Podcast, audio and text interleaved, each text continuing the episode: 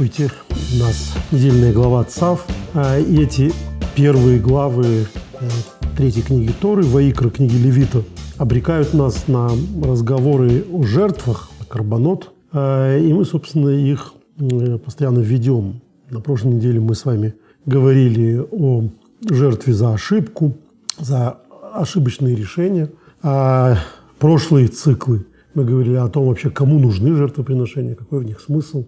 А, и с точки зрения Бога, и с точки зрения человека. В прошлом году мы даже пели. Кому интересно, можете вот посмотреть, здесь ссылка. А, на этой э, неделе мы, пожалуй, поговорим, а, во-первых, о том, что вопросы эти э, к жертвоприношениям были всегда, а во-вторых, э, о том, что и ответы на них всегда находились разные. Но это для постоянных слушателей нашего цикла э, никаким сюрпризом не является то, что у евреев разные ответы. Но сегодня мы поговорим в основном о разных ответах у одного еврея. Э, это тоже не так уж э, редко случается. Но вот настолько по-разному и настолько мировоззренческие противоположные позиции у одного и того же автора в разных книгах, это интересный кейс, как говорят, интересный случай, особенно учитывая, что этот автор это Раби Моше бен Маймон, более известный в Европе по имени Маймонит, а евреем по, по имени Рамбам, а, что является аббревиатурой его э, имени и отчества, скажем так, Раби Моше бен Маймон. А, и, конечно, он э, как автор всеобъемлющий, э, мы постоянно не устаем напоминать, что он, с одной стороны, крупнейший законоучитель, Э, то есть законник, э, крючкотвор, э, человек, который создавал кодекс, конституцию еврейской жизни. И вот сегодня мы будем много из нее читать, точнее, из одного ее тома, потому что конституция, так еврейская жизнь регламентирована больше, чем жизнь среднестатистического европейского народа. То и конституция у нас раз это в 15 больше. Например, у Рамбама это 14 томов, что, собственно, опять-таки по Э, аббревиатуре, можно сказать так, точнее по гематрии, э, числовому значению, числовые обозначения у еврейских букв э, практикуются, называется 14, 14 книг Рамбама, и он это зашифровал в своем названии Яд. Яд – это 14. Но мы это больше знаем под именем Мишне Тора, Второзаконие. И в этой книге, в этом своде законов, целый том, причем вот такой толстенный том, который называется «Авода», э, то есть служение, посвящен как раз храмовой службе, храмовым э, процедурам и так далее. То есть вот это и есть э, главный свод по нашим недельным главам. Здесь все. От того, как должен строиться храм, до того, как в нем должны одеваться коины. В общем, все то, о чем рассказывает наша, наши недельные главы. А вот первый том, первый Э, первая часть этого тома называется «Законы о храме», то есть, в принципе, законы о храмовом помещении, а последний называется э, «Законы о злоупотреблении». Но злоупотребление – это мейла, это измена, замена, то есть, когда обещанное храму меняют на что-то другое. И насколько это можно, как это можно, можно ли. Вот в таком радиусе э, этот том, который в нашем издании составляет почти тысячу страниц, Э, правда, снабженные аппаратом и э, обширными разъяснениями, поэтому, конечно, в чистом Рамбаме это гораздо меньше, но, тем не менее, довольно объемное, э, объемное произведение. Это только один том из этого свода законов. А, и вот в этом самом томе, после того, как он подробнейшим образом говорит о, о, о, ритуалах, о законах храма, его Э, строения, его служителей, э, приношений в храм, вот даже замена этих приношений. В конце концов, буквально в конце концов, то есть в самом конце этого сочинения, он э, занимается выяснением того, собственно, зачем нужны жертвоприношения. Вообще, Рамбам удивительный автор, среди прочего, потому что мы не должны гадать, каково его мировоззрение. Вот, понимаете, не, не юридические взгляды, а, что, конечно, а, невероятно важно в еврейской системе ценностей, потому что, а, казалось бы, все просто. Вот есть Тора, в которой все прописано, ну и живи по Торе. Но нет, Тора – это, во-первых, самый изучаемый евреями труд, а во-вторых, самый сложный к изучению труд, поскольку, будучи главным божественным законом, он создал целую науку своего изучения. То есть вещи, которые заложены в самой Торе – привели к созданию огромной литературы. В первую очередь, как уже не раз было сказано, Талмуду, то есть Мишне и, э, и, и Гимаре, то есть обсуждению Мишны. Но э, литература это продолжает существовать до нашего времени. И не, не, не, не потому, что, как многим кажется, людям надо зарабатывать на жизнь чем-то и писать книги. На самом деле э, это не так, потому что э, в этой компании трудно выбиться. То есть это, как правило, для большинства людей довольно параноидальное желание написать какую-нибудь книгу по еврейскому закону. Потому что уж очень велика конкуренция. То есть э, великих авторов за эти тысячелетия было столько, что написать какую-то книгу, которая будет приобретаться, покупаться, то есть если люди хотят заработать деньги, э, это непростой труд. И книг выходит очень, очень много, выходило за, за, за всю историю. В общем, каждый приличный раввин должен был написать Э, какое-нибудь сочинение, но, поверьте, если бы до нас, до нас дошла в качестве э, массовой литературы хотя бы сотая часть этих написанных книг, э, это была бы уже большая лондонская библиотека. А нет, дошли единицы буквально. Что-то связано с сложностью, с трагичностью еврейского исторического пути. Вот через две недели мы будем отмечать печальную дату 530-летия изгнания евреев из Испании то есть подписание эдикта Изабеллы Фердинанда в 1492 году, 31 марта. Э, и кроме всего остального, это еще и огромные утерянные э, пласты науки, потому что э, именно арабоязычная Испания была главным поставщиком философов еврейских, например, Рамбама, который вовремя уехал, и, законоучителей, которых мы сегодня тоже будем упоминать.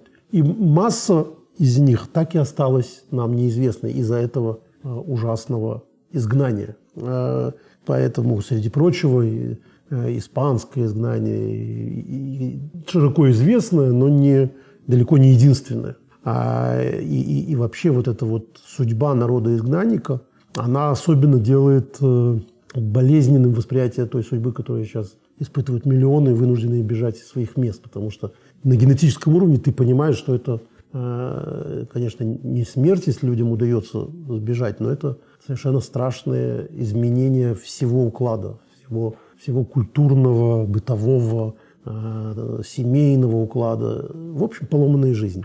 А вот в нашей э, этой парадигме, в этой истории, это еще и потерянная культура, целые пласты еврейской культуры. Но вот Э, говорю я об этом в связи с тем, что, э, как правило, э, вот эту важную юридическую составляющую, которая была пронизывалась целой системой того, как, как именно можно выносить постановления и так далее, этим занимались многие. Мы за, за этими буквами не всегда можем понять, а что у людей было на, на душе, что называется. То есть, да, они крючкотворцы, в хорошем смысле этого слова. То есть крючки, они буквально в каждом, в каждой загогулинке в Писании находят э, логику и выносят эту логику на, на свет Божий. Это, это огромная работа литературоведческая, сравнительная, научная, академическая, какая хотите. Как хотите ее назовите. Но, по большому счету, э, для этого не, не, вообще богобоязненности даже не обязательно. Для этого хорошо иметь, надо иметь хорошую голову,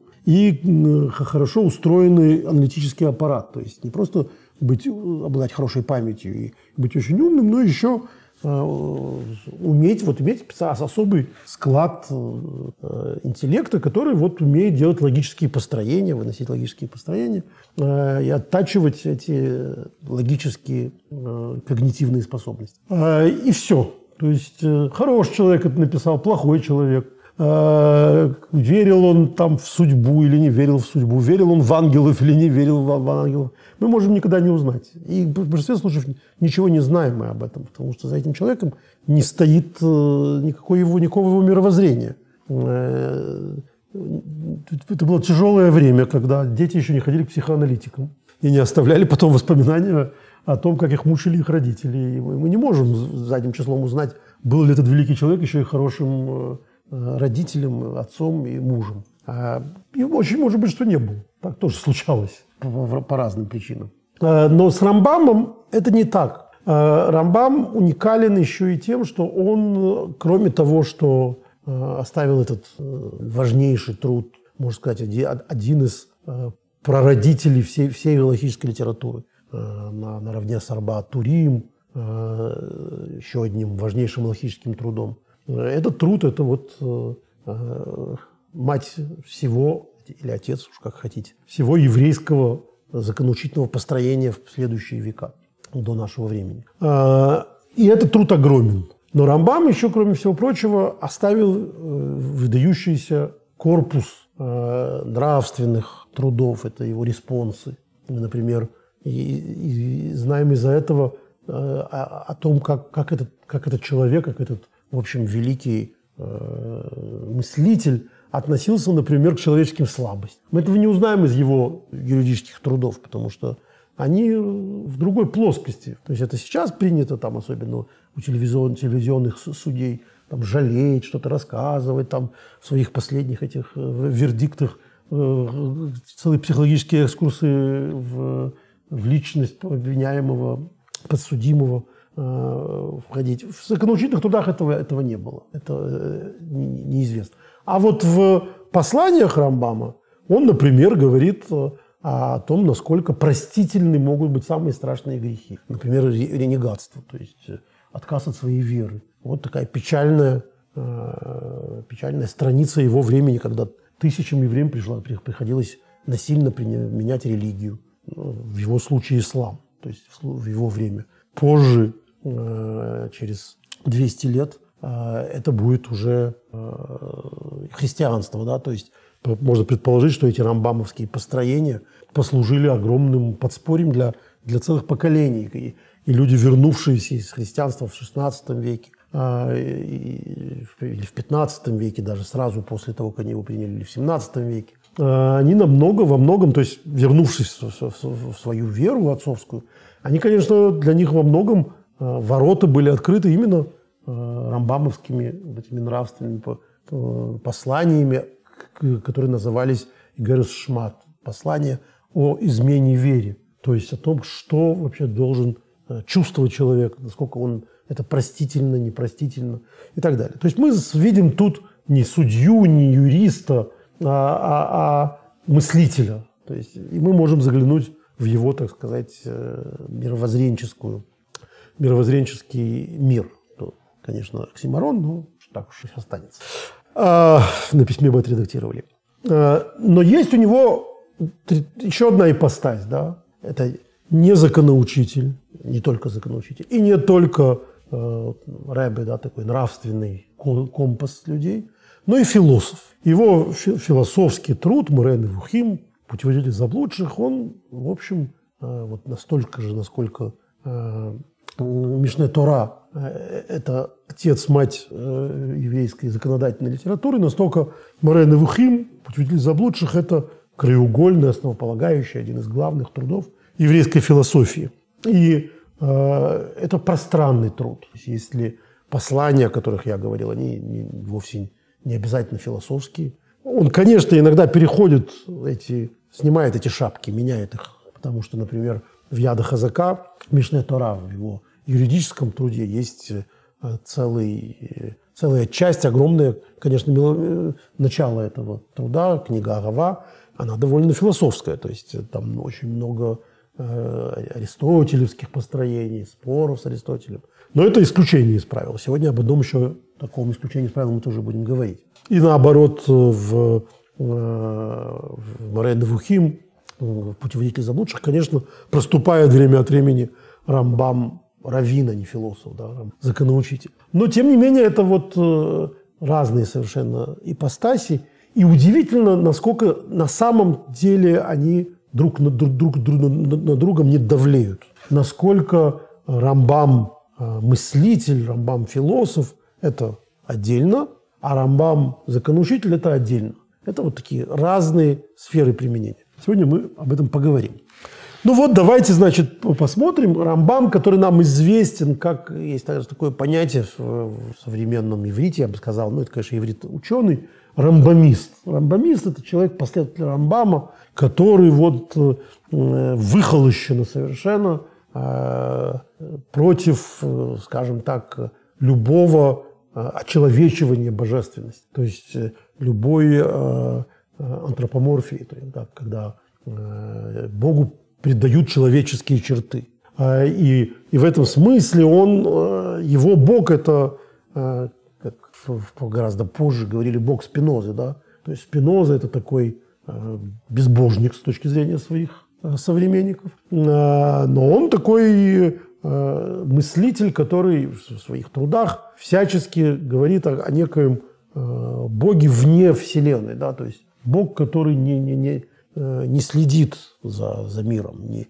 не определяет пути человеков и так далее. То есть такой философский бог. Начало-начало. Рамбам, конечно, хотя Спиноза всячески пытался, э, и последователи Спиноза пытались Рамбама затащить в свою э, компанию, но получается это у них плохо, потому что, еще раз говорю, Рамбам очень многогранен. Ну и в своих философских воззрениях он, конечно, не, э, не говорит об отсутствии божественного проведения и божественного надзора, но почему они пытаются его затащить в свою компанию? Потому что он действительно максимально пытается уйти от каких-либо э, системы взаимоотношений человека и Бога, в том смысле ты мне, я тебе. Да? То есть э, э, вот мой любимый пример, который я часто при, приводил и приведу еще раз, это э, Рамбам полагал, что молиться – это заповедь. Ну, понятно, в, в, в час нужды взывай к Богу. Но другой э, законоучитель или мыслитель сделает из этого какой вывод? Что человек, когда ему плохо, когда в час беды, он кроме того, что должен делать определенные действия, он должен еще и, и, может, в первую очередь взывать к Богу, так полагается. Почему? Потому что что же получится у тебя, если Бог не поможет? То есть это должен быть в, в арсенале твоих, э, твоих действий по тому, чтобы добиться чего-то, изменить какое-то какое несчастье и так далее.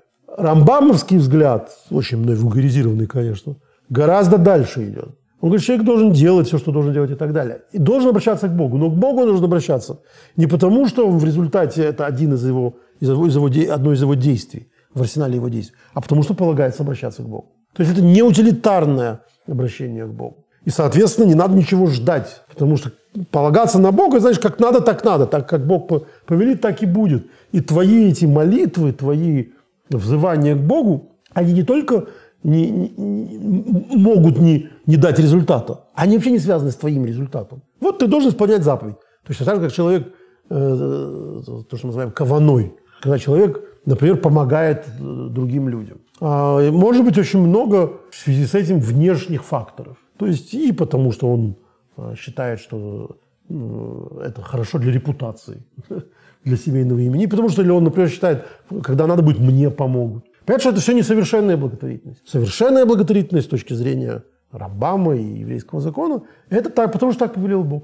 И тут отключается твоя личная жалость, сентиментальность, любовь, не любовь. Ты обязан помогать. Это твоя заповедь, твоя обязанность. Дальше, что такое заповедь и как она влияет на мир, а, и какие последствия от нее бывают, это уже, э, что называется, advanced studies, это продвинутые изучения. Но пока ты делаешь заповеди, потому что так захотел Бог. Точка. Ты в этом мире для того, чтобы исполнять божественные заповеди. Поэтому, соответственно, в этом своем э, рамбамизме, то есть он-то не был рамбамистом, он был рамбамом, э, он вот сейчас сталкивается с э, тем, что, в общем, вызывало там вопросы э, и до него, и после него, э, и уже в Танахе. Вот что такое жертвоприношение? Какой смысл жертвоприношения? То есть, что дает то, что ты берешь животное, Э, там, на заклание его ведешь, потом кладешь на, на жертвенник, потом сжигаешь там или и так далее. Что это? Зачем это? Кому это? Вот что пишет по этому поводу Рамбам. Это законы о вот этом злоупотреблении, глава 8, 8 э, стих, 8 параграф. В некоторых изданиях Рамбама 6. Надлежит человеку вдумываться в законы Святой Торы и постигать их суть, насколько это в его силах. Зашел издалека. Э, это, еще раз говорю, после 600 наших страниц, ну и своих пару сотен, где он рассказывает, как надо, значит, э, резать животное, там, как надо резать птицу, э, какая, какие животные кошерные для жертвоприношения, какие не кошерные для жертвоприношения, как должны одеваться коины. Это 600 страниц. Теперь он говорит, после этого давайте поговорим, ребята, а зачем все это надо. Он не должен пренебрегать вещами, в которых он не находит смысла и не видит причины. И порываться восходить к Всевышнему, чтобы тот не поразил его. То есть, э, иначе говоря, человек, а это идеал Рамбама. Рамбам, как мы помним, э, много раз об этом говорили, считал, что и пророчество – это дар, который каждый человек может в себе развить. Каждый человек. Для этого нужна самая малость. Полностью очистить свой разум. То есть добиться абсолютного совершенства этого инструмента. Это значит очистить его от эмоционального воздействия, от страстей, от э, внешних причин, от, от гордыни там, и так далее. И вот если он будет над собой работать всю жизнь и и очистит свой интеллект до, до, до, до абсолюта, он станет пророком. Ничего проще. Пророчество будет слышать, слышать голос Бога. Бог с тобой разговаривает, но ты его не слышишь. Почему ты его не слышишь? Не вышел с, с, с аппаратом слуховым. Что-то у тебя не так, неправильно настроено. Значит, работай. Но при этом, значит, постоянно человек не имеет, не, не, не только может не, не вдумываться, а не имеет права не вдумываться. Он должен думать о законах Божьих, о законах Святой Торы и постигать их суть. Но при этом он не должен пренебрегать вещами, в которых он не находит смысла. То есть по дороге, когда он говорит, а я это не понимаю, когда пойму, туда сделаю. Это все, это уже, э, как говорят сейчас, зашквар. Неправильный подход.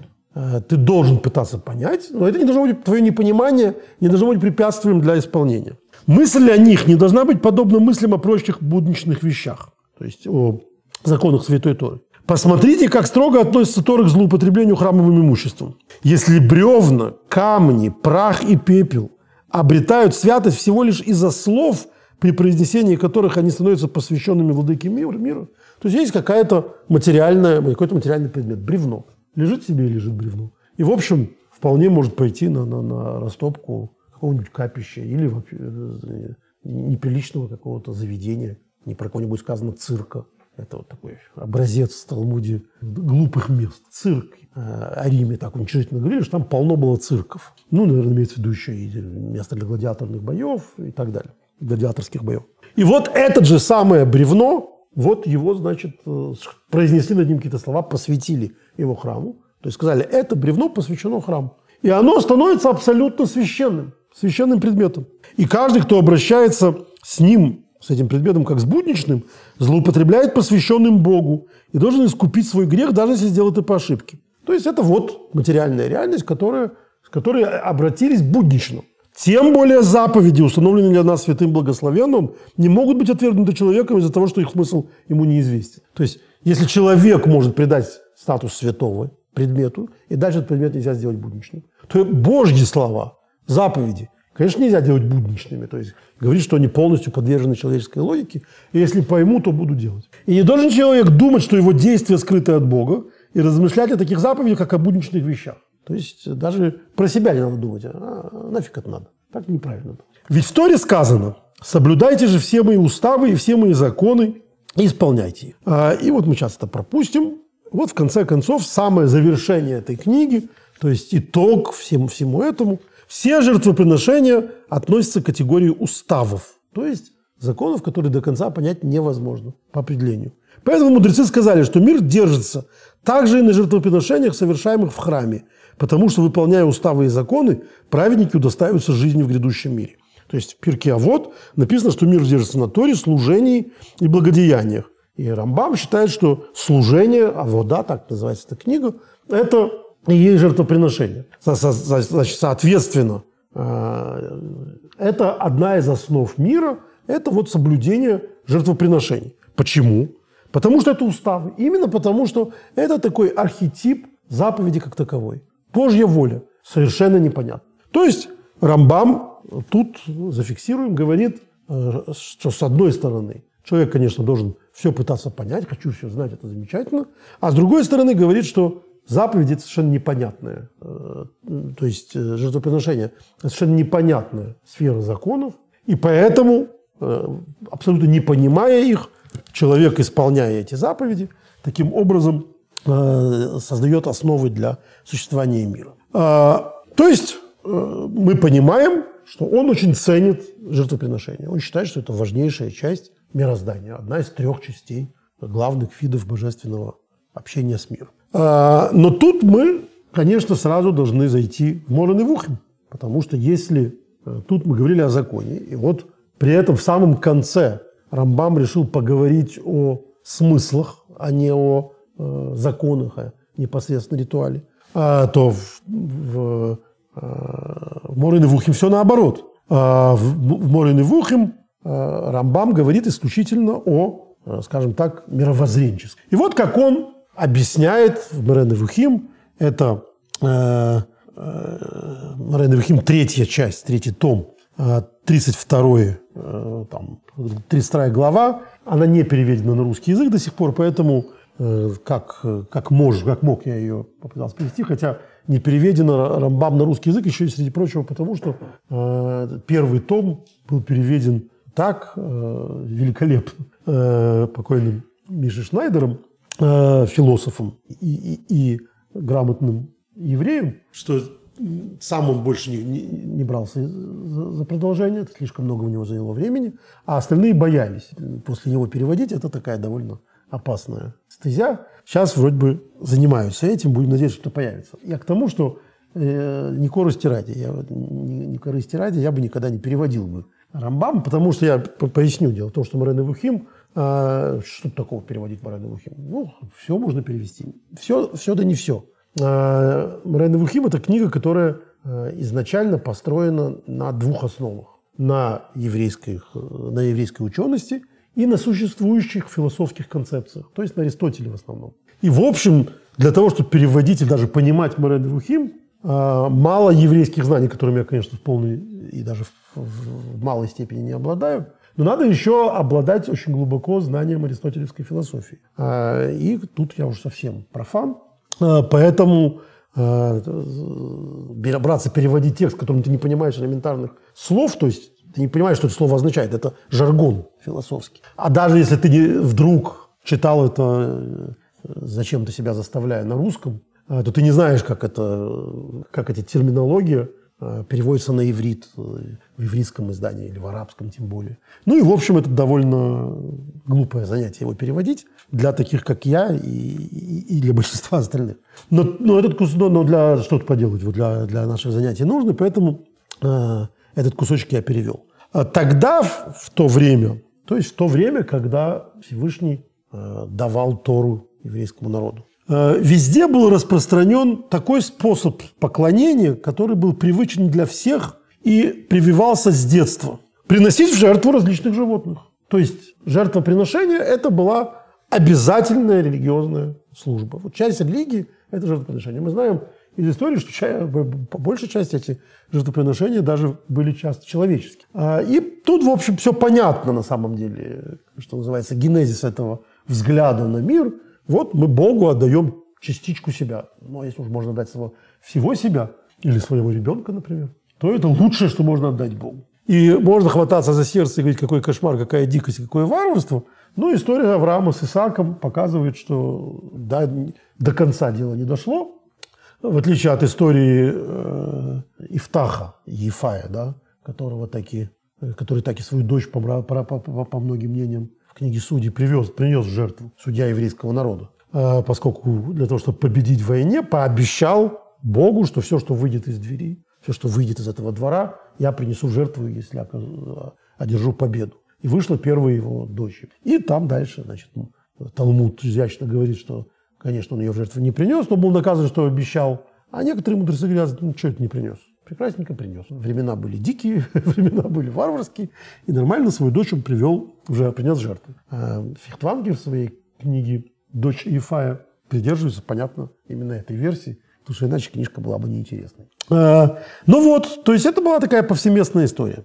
А, при, приносить их, этих различных животных, на капищах, где стояли идолы, этим идолам все поклонялись и воскуряли. Воскурение, да, то есть нам-то кажется, что вот когда, э, как там у Высоцкого, э, дьяки, что там Ладаном делают? Эх, ребята, все не так, все не так, ребята. Что это вот христианская традиция. На самом деле, понимающий человек понимает, что христи... этот христианское Что ж там делают дьяки с ладаном? Никто не помнит. Дьяки, дьяки кадят, нет, у Высоцкого. Дьяки, ну, чего-то, в общем, курят ладаном. Курят ладаном, воскуряют ладаном. Э, и это вот такая христианская, значит, часть христианского служения.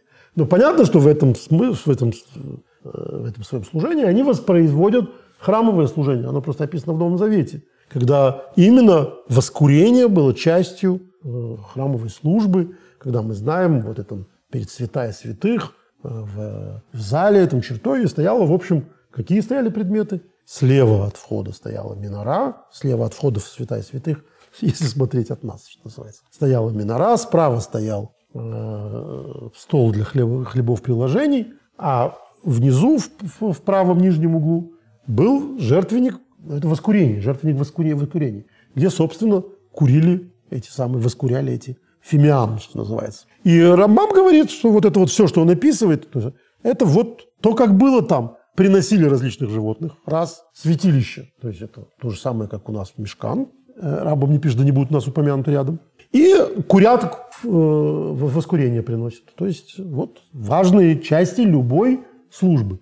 Помните, Э, я как-то рассказывал, что когда приходишь сейчас в музей Израиля, всем очень советую в Иерусалиме, там, где музей древних земель, земель Танаха, там есть с различных раскопок потрясающие совершенно.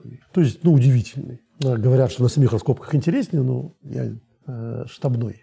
Я люблю в музее посмотреть. И вот там, в частности, есть, по-моему, совсем недавно, относительно лет 15 назад, обнаружены модельки первого храма, которые были в домах, такой сувенир. А, и э, у ученых не, не вызывает больших сомнений версия, что это именно модельки первого храма, потому что так было принято. Это известно. Они, вот, у человека дома была вот такая напоминание о своей святыне. Но что интересно, что вся эта архитектура, она абсолютно типичная. То есть это, э, как, как мы как шутили, хрущевки своего времени. Все эти храмовые учреждения были примерно одинаковые. Просто символы были разные. То есть на одном стояли там быки, на другом какой-то другой символ. Зависит от того, значит, кому, кому служили. А, и это очень соответствует этому Рамбаму, эти археологические исследования, которых Рамбам не знал. То есть вот э, о чем Рамбам говорит, что в Морено Бухим, что все эти виды, основные виды служения, они были общеприняты. Но мудрость и, соответственно, прощение Бога, э, которые проявляются по отношению ко всем творениям, внимание, э, мудрость, то есть он очень мудр Всевышний с людьми, и он снисходителен к ним. Что значит снисходителен к ним? Снисходителен, снисходителен к их слабости. Побудили Бога не давать нам повеления отказаться от всех этих разновидностей служения. То есть, понимая, что религиозное чувство люди умеют выражать вот так, любой нормальный диктатор, правитель сказал бы, искореняя эту религию, все, теперь все не так. А Бог мудр и снисходителен. И он не сказал, что мы заменим вам все виды служения. Нет. А, он не заставил все это оставить и упразднить. Ведь этот момент из-за человеческой природы, которая всегда стремится к тому, что ему привычно, сердце отказалось бы принимать этот закон. То есть можно людей лишить всего, э, всего домашнего, уютного. Можно их выкорчевать из их культуры. Но сердцем они будут разбиты совершенно. Вот его в результате заставляют делать все не так, как ему представляется. Не то, как, как это как было дома принято. Это может быть и очень правильно с точки зрения политической. Вытолка, вы, вы, вы, вы, вытащите человека все домашнее, все родное, чтобы он служил э, кесарю. А Бог мудрый снисходителен. Он считает, что человек для того, чтобы он был цельным, он должен максимально ему быть, э, его, на его, его совесть не надо переламывать, надо затыкать ему рот. Да? То есть можно заставить его молчать. Можно заставить его вести иначе, но он будет чувствовать себя все время изменником, да, вот материнскому, скажем, или фольклорному, или отцовскому. Это, кстати, э, очень хорошо проявляется в исламе. В исламе, как мы знаем, есть э, шариат, то есть закон, а есть адат, то есть обычаи места.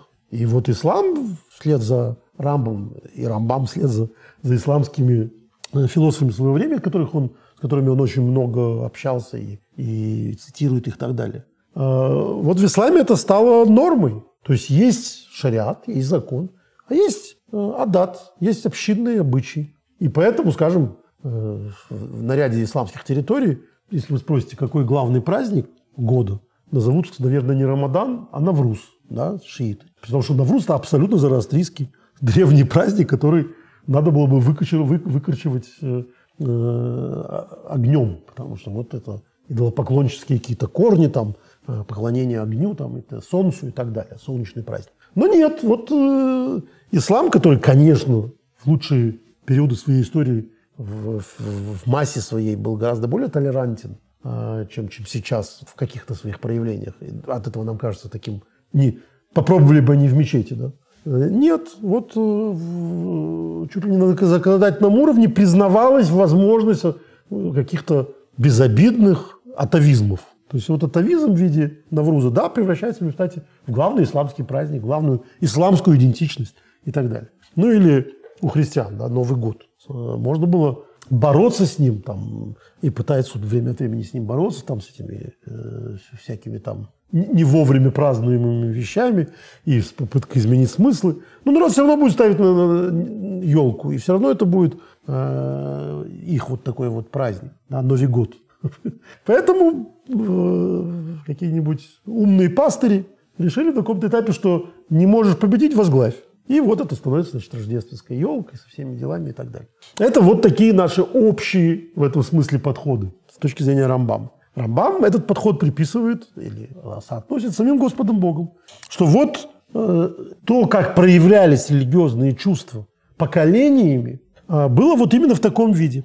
Э, это было бы равносильно, если это отменить было бы, было бы равносильно тому, как если бы сейчас явился пророк, который бы призвал всех служить Богу и сказал так. Бог велел, чтобы вы не молились и не постились, и чтобы не обращались к Нему за помощью в час, в час беды. Так пусть поклонение ваше будет мыслью, а не действием. Кстати, в этом многие исследователи Рамбама говорят, что это его идеал. То есть его идеал, чтобы человек в первую очередь э, очистил свой интеллект, чтобы он интеллектуально соединился с Богом. И в определенном смысле ритуалы этому мешают. То есть ритуал дает человеку неверное представление об исполненности долга. Вот же он уже сделал пять поклонов, там, не знаю, плюнул в нужном месте. Все, значит, что он уже выполнил свой религиозный долг. Что с точки зрения Рамбама, конечно, не, неправда. Его религиозный долг в первую очередь это интеллектуальная, э, интеллектуальная связь со Всевышним. И различные ритуалы,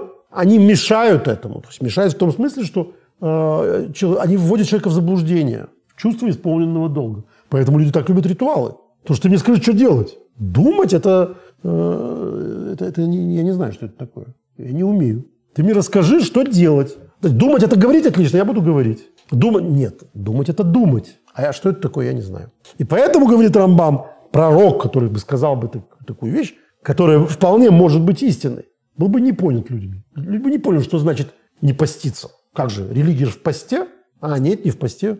Пост – это только бонус. Главное – это то, э, что человек в пост думает, а то, что он не ест и не пьет, это, это ерунда. Так не получается. Вот Рамбам говорит, даже если бы мне хотелось, пророку захотелось бы вернуться к, к истинному служению Богу, то отменить ритуальные прибамбасы всякие не получилось бы. Народ бы на это не пошел. И я знаю, что, говорит Рамбам, пророчество, что в душе ты, читатель, э, это мое объяснение жертвоприношения не примешь. Тебе оно будет отвратительным пишет Рамбам буквально.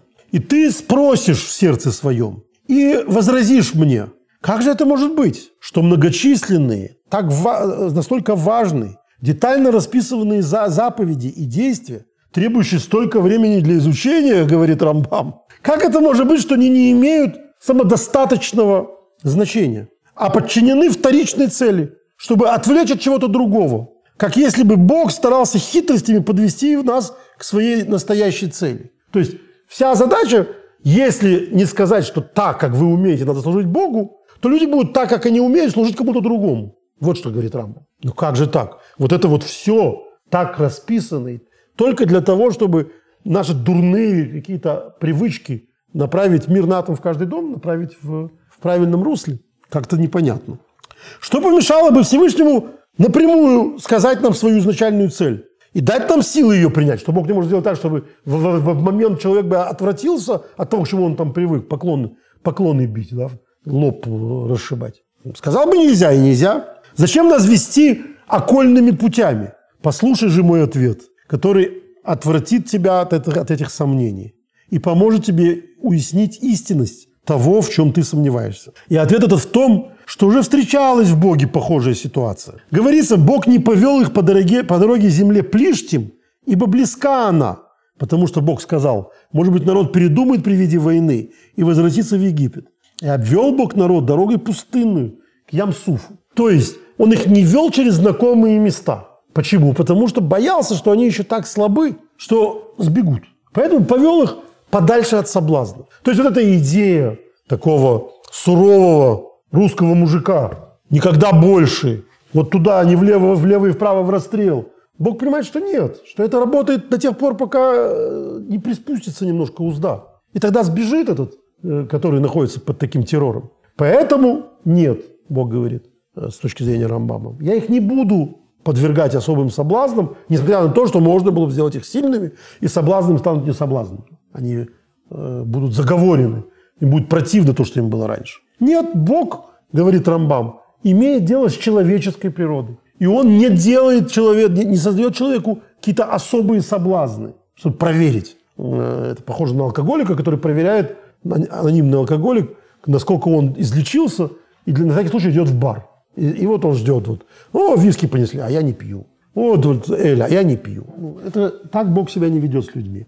Это неправильный путь. И вот, значит, а, для того, чтобы они не отвратились, не пошли на эту дорогу Плештим, где там их любимые капища, а, отцовские гробы и так далее, Бог их повел другой дорогой. Так же, как выше сил природы человека и возможностей, человека, который вырос с физической работой, с кирпичами и глиной, в одну минуту омыть руки и смело сражаться с великанами, также выше силы и возможности человека, выросшего на многочисленных ритуалах жертвоприношений, отбросить в одночасье эти ритуалы. А, это значит, вот он говорит Рамбам в Морен Вухим, что это причина жертвоприношений, причина э, таких вот видов служения Богу. Дальше он подробно говорит о том, что на самом деле После разрушения храма, когда жертвоприношений больше нет, как мы знаем, что заменило жертвоприношение? Молитва. И молитва, она буквально рассказывает о, о жертвоприношениях. Но кроме этого буквальности, она еще заставляет человека интеллектуально совершить то, что раньше совершались действиями. И Рамбам намекает аккуратно, что это более высокая ступень. Что после того, как храм был разрушен, это потому, что люди уже перешли на новый уровень служения Всевышнему. Им уже не было так важно обязательно приносить животных, животных в жертву. Но это все было бы очень логично, и мы замечательно с этим всем э, справились бы, и мы бы все хорошо поняли. Э, если бы не одно «но». Во-первых, Рамбам э, в книге «Служение» говорит в качестве мечты, что жертвоприношения возвратятся, когда будет отстроен третий храм. Если это такой атовизм, что ж такого хорошего, что они возвратятся? Но это мы оставим на самый конец ответ на этот вопрос, моей точки зрения. Тут надо заметить, что ответа на этот вопрос э, так просто не найти, и э, современные исследователи в меру своих религиозных чувств э, готовы говорить, что Рамбом менял свои взгляды на протяжении своей жизни и так далее, что мне представляется несколько глуповатым и, э, и необязательным, потому что ну, мы более-менее себе представляем, что Рамбам вел всю жизнь, жизнь галахиста, то есть он э, выносил постановления, и мы не видим в этих постановлениях, что он менял свои, э, свои взгляды. То есть видим в каком-то... Рамбам написал комментарий к Мишне, вступление, введение к Мишне. И есть какие-то вещи, которые там в одном виде, а в Мишне Тора в другом виде. Сам Рамбам говорил, что он бы кое-что поменял в Мишне Тора. Но это не касается Э, важнейших вопросов. А это вопросы, о которых мы сегодня говорим, это, конечно, важнейшая основа основ. Потому что от этого, как принцип домино, э, целое мировоззрение меняется. Мы же не зря говорим не только о жертвоприношениях, но и о других ритуалах. Не только о фимиаме, там, о ктойрус, о воскурениях, э, но и о поклонах там, и так далее. Поэтому в определенном смысле можно быть уверенным, что Рамбом нес эти две идеи вместе. И вот как он эти две идеи внес вместе, мы ответим в конце. Но сначала э, скандал э, против этого комментария, который мы только что прочитали Рамбама э, резко выступил Рамбан, Раби Моши бен Нахман, э, в своем комментарии как раз к книге Ваикра, к первой главе, девятому стиху. Он говорит, что это вообще, что, что это такое все. Явно он не, не, не, не Дон Исхака Барбанель, поэтому не оскорбляет напрямую или, и не называет а, тем более, что он очень взвешен, сбалансирован. В большой части своих комментариев он к Рамбаму относится, он скорее последователь Рамбама. То есть, что не мешает ему в этом конкретном вопросе а, на него очевидно наехать и наезжать на него очевидным возражением. Нох, выйдя из ковчега вместе с тремя своими сыновьями, когда нет еще в помине Коздеев или египтян, которых говорит Рамбам Мариневухим, что это они научили мир молиться вот так вот, приносить жертвы и так далее. Коздеи египтяне. Что делает Нох? В первую очередь, приносит жертву. И это понравилось Господу. И об этом сказано, и обонял Господь благоухание. Брешит 8.21. И сказал в сердце, не буду больше проклинать землю за человека. То есть Нох сделал правильные действия, которые хорошо повлияли на ход событий. А, ах, это уже было времена Ноха, ну мы легко заходим еще раньше. Авель, Авель, также принес из первородных, первородных овец своих и истучных. Да, помните, когда что, собственно, в чем суть конфликта, конфликта Каина и Авеля? А, Бог не захотел жертву Каина, захотел жертву Авеля. Каин воззавидовал брату своему и ненароком прибил его. А, тоже вопрос вокруг жертвоприношений. Но нет кого было научиться этим жертвоприношениям. Значит, вся эта замечательная конструкция Рамбама куда-то девается. То есть э, не то, что мир научился так молиться, поэтому мы... нет, мы видим, что и э, с самого начала существования мира и, и служения Богу, а не каким-то другим, а не каким-то идолам. Люди служили именно так. А, и не было тогда на свете и намека на идолопоклонство. И страшно подумать, что нет в жертвоприношениях никакого смысла и оправдания, кроме как отвлечь глупцов от идолопоклонства, говорит Рамбан. То есть вообще непонятно, говорит он, что он такое сказал. В различных э, более поздних трудах, до тех, о которых я говорил пять минут назад, современных исследователей, которые говорят о таком метущемся рамбаме, который, значит, э, меняется все время и вдумывается, и, его религиозные взгляды поддаются какой-то, значит, э, трансформации. Э, были в предыдущих поколениях мудрецы, которые пытались помирить Рамбама с Рамбаном в этом вопросе. И вот, в частности, Ритва. Ритва – это автор Э, близкий ко времени обоих. Э, звали его Раби Йомтов бен Авраам Асивилли. Э, и его, соответственно, называют Ритва по вот этим первым, как у нас всегда в ЦСПС. Это аббревиатура его имени. И он был Рош Ешивой, главой Ешивы в Севилье, вот, в той самой Испании времен Рамбама и позже до изгнания. И был выдающимся комментатором Талмуда. Ритва – это один из самых почитаемых комментаторов Талмуда. А, но писал не только как Талмуд, написал он такую книгу, которая называется «Сефер Зикарон», э, книга памяти. И он считает, замечательно совершенно, а, еще раз, важно понять, что человек близкий по времени к Рамбаму. Я уже не раз говорил, что а, Морен Вухим, путеводитель заблудших, это очень хитрое название изначально. То есть это название, которое изначально говорит о том, что это книга для кого? Для тех, кто запутался, кто заблудился. И из содержания книги понятно, кто это. Это умный юноша, который, у которого э, игры разума, горе от ума. Почему? Потому что он пытливый, современный э, человек. Он, с одной стороны, как любой современный ему человек, Рамбаму человек, э, достаточно подкован в еврейских студиях, в еврейских знаниях, потому что у еврейского мальчика из обеспеченной семьи э, в Испании не было ни одного шанса не пройти очень глубокую школу изучения источников, потому что я, я люблю очень э, исторический анекдот, когда имя хранится в редакции, один очень известный просвещенец, то есть э, последователь скалы, э, ну, назовем так, реформированный иудей, это все будет неправильно, потому что все будет полагаться на наше время, а это 19 век, а, который жил в Вильно, получил от своего сына, который уже жил в Петербурге, письмо, в котором сына звали Яков. Письмо было на иврите.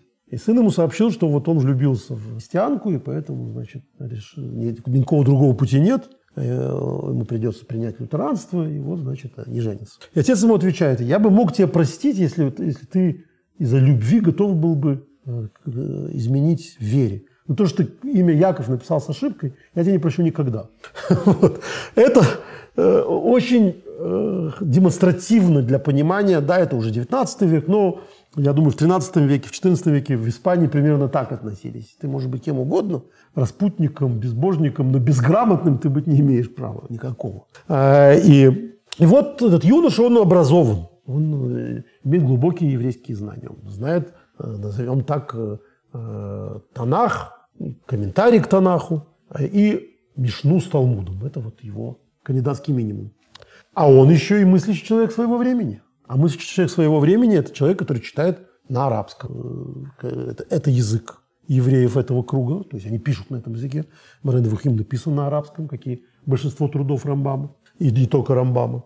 Э, и на арабском он читает э, не Коран, конечно. Арабский – это в то время язык Э, передовой науки. Наука в то время – это философия. И э, центр мировой мысли – это исламский мир, это э, Эмират, да, вот это вот центр мира.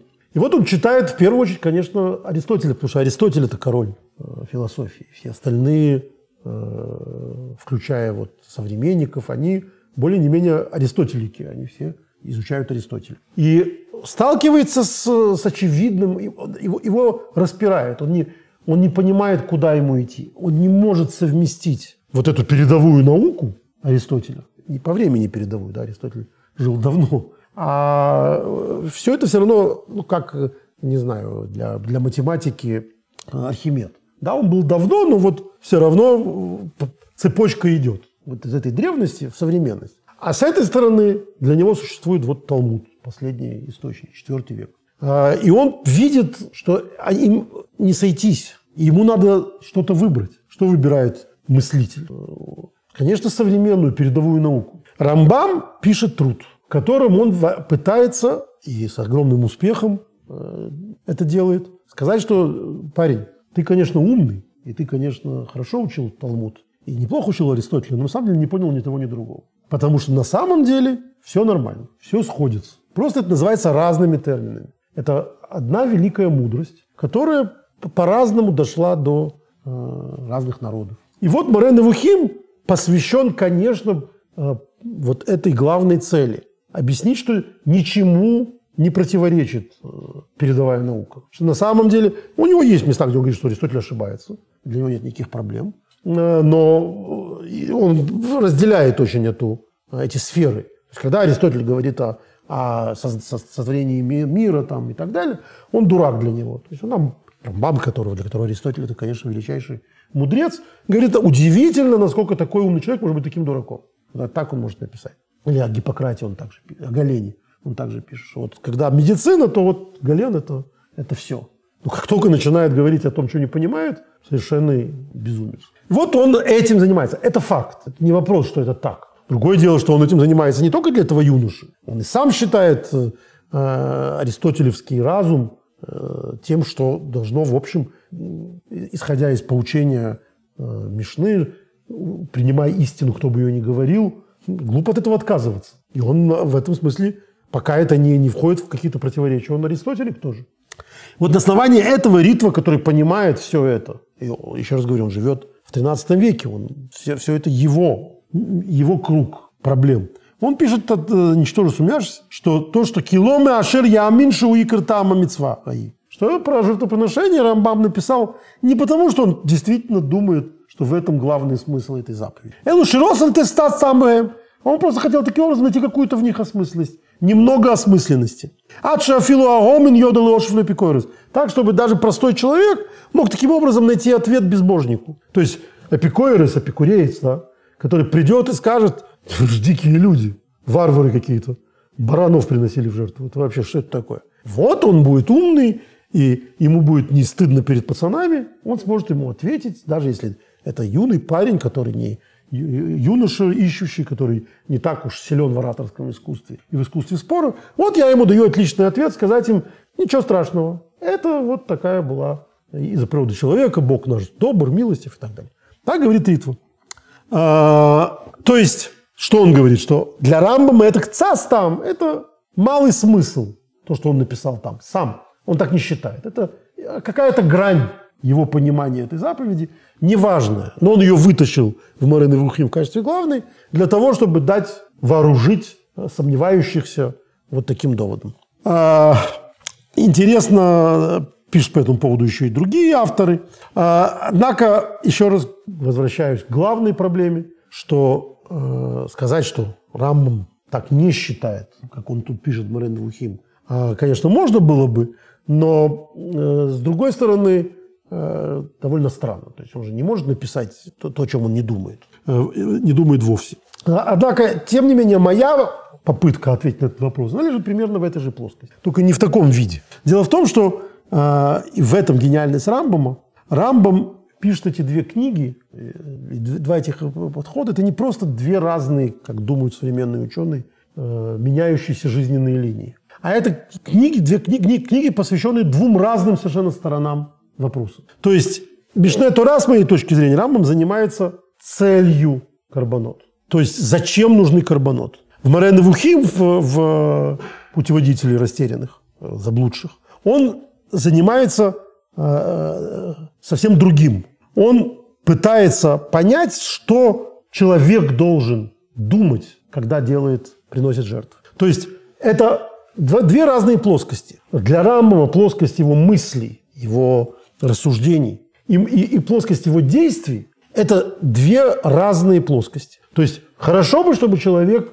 э, совершая ритуалы, делая определенные действия, при этом был на, на, на, на, на э, одновременно в, в абсолюте своего интеллектуального, интеллектуальных подходов. Хорошо бы. То есть, как мы сказали с самого начала, если, если бы человек, вот это как этот пророк требовал, смог совершить все своим интеллектом. В этой области Рамбам Морен Вухим. Он говорит, все по боку, да, все это в сторону. Как это делать, что делать, это все природа человека. Не это главное. Главное это то, что этим достигается. И гипотетически можно, можно было бы этого достичь интеллектуальным прозрением. И к этому человек должен стремиться. А практически невозможно. А практически человеку нужно делать ряд вспомогательных действий. Каждому, любому человеку. От Адама. Уже Адаму и э, Каину, это, э, это еще важнее, Авелю или Ноху, нужны были действия. Почему? Потому что это интеллектуальное совершенство – это идеал. И вот это умение одновременно понимать, что существует идеал, но с другой стороны, исходить из, из реальности, в этом, пожалуй, самое удивительное и парадоксальное в Рамбаме вообще. То есть Рамбам может не просто отвлечься от практики, а может сделать так, э, написать книгу, в которой практики не существует. Вот в конкретном случае в Морен Вухим про жертвоприношение. Потому что это не про это. Потому что это разговор с разумом. И мы можем на кухне говорить о, о, о, о чистом разуме. Мы не только можем, мы должны к нему стремиться всю жизнь. А потом мы напишем одновременно 14 томов, которые мы распишем, что надо делать, как надо действовать. И вот эта вот разница между одной частью жизни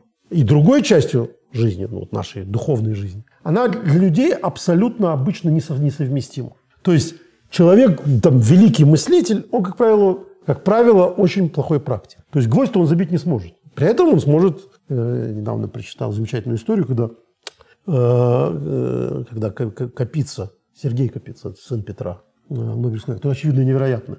А, они там по-разному себя ударяли, поэтому я по-разному. Там по-моему, отец говорил Капица, а он Капица. Неважно. А он рассказывал, что они приехали куда-то там в Крым с, с сотрудниками э, Института теоретической физики там, или что-то такого.